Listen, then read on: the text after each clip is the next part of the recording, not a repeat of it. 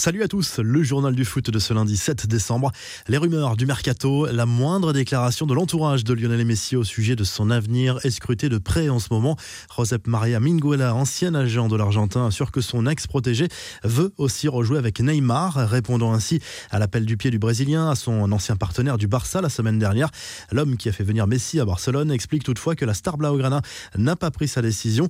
Ils ont tout gagné ensemble, s'amuser énormément et prenaient un plaisir fou ensemble sur le terrain. Le désir est mutuel, a expliqué Minguela aux Parisiens.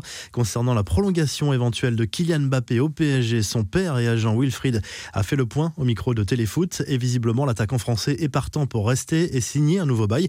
Il n'est pas perturbé par les spéculations sur son avenir. Ça ne peut pas le perturber car il joue dans une grande équipe et il est entouré de grands joueurs. Ça permet de se rapprocher de ses rêves et de ses ambitions, a souligné le père de l'international français. Son nom revient régulièrement dans l'actualité à l'approche d'un marché des transferts. Selon la presse britannique, Paolo Dybala serait prêt à quitter la Juve en raison de son manque de temps de jeu sous les ordres d'Andrea Pirlo. La vieille dame a entamé des discussions pour le prolonger, mais l'Argentin hésite encore, d'autant que plusieurs clubs de Première Ligue lui font les yeux doux. Les deux clubs de Manchester, mais aussi Liverpool, Chelsea, Arsenal et Tottenham.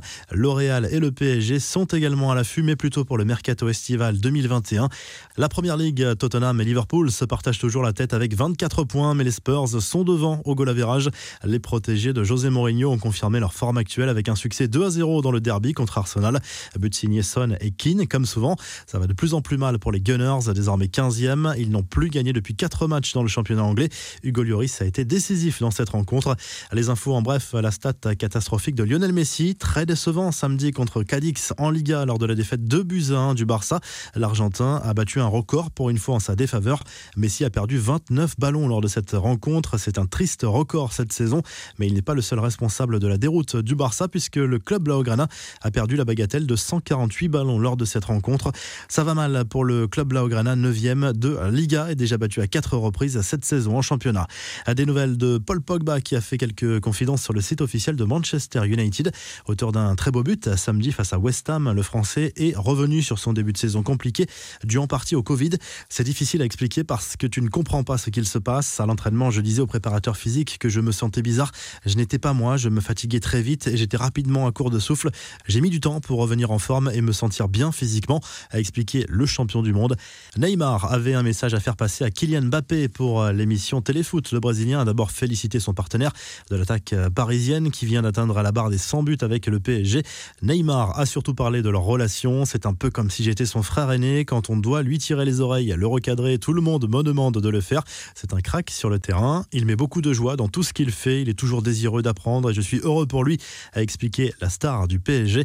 Ce n'est pas vraiment une surprise, mais Mediapro persiste et signe. Le principal diffuseur de la Ligue 1 et de la Ligue 2 n'a pas versé la traite de décembre à la LFP pour les droits TV. Cela fait maintenant 350 millions d'euros d'impayés et les clubs de Ligue 1 commencent à s'inquiéter. Ryan Cherki a battu un record de précocité en Ligue 1, mais de manière négative cette fois. Lors de la victoire contre Metz dimanche soir, le jeune lyonnais n'a passé que 10 minutes sur le terrain avant d'être expulsé pour une semelle sur le gardien messin. Une sanction qui fait de lui le plus jeune joueur à recevoir un carton rouge dans l'histoire de la Ligue 1 à 17 ans et 111 jours très précisément. La revue de presse direction l'Espagne où le journal Sport consacre sa une à Ousmane Dembélé, l'ailier français qui enchaînait de nouveau les matchs avec l'EFC Barcelone, s'est blessé aux ischio-jambiers de la cuisse droite à Cadix ce week-end. Son indisponibilité dépendra de sa récupération, mais Dembélé n'est pas certain de rejouer en 2020. Marca fait sa une avec Sergio Ramos, le capitaine du Real Madrid, fera son retour cette semaine après une blessure pour le match décisif de Ligue des Champions contre le Borussia Mönchengladbach mercredi soir. Un retour important lorsqu'on connaît l'influence de l'international espagnol sur et en dehors des terrains. En Italie, la Gazette dello Sport revient sur le succès de l'AC Milan 2 buts 1 sur le terrain de la Samp. En tête de la Serie A, les Rossoneri reprennent 5 points d'avance sur l'Inter et 6 sur la Juve. Avec 26 points récoltés sur 30 possibles en championnat, le club lombard fait forte impression cette saison.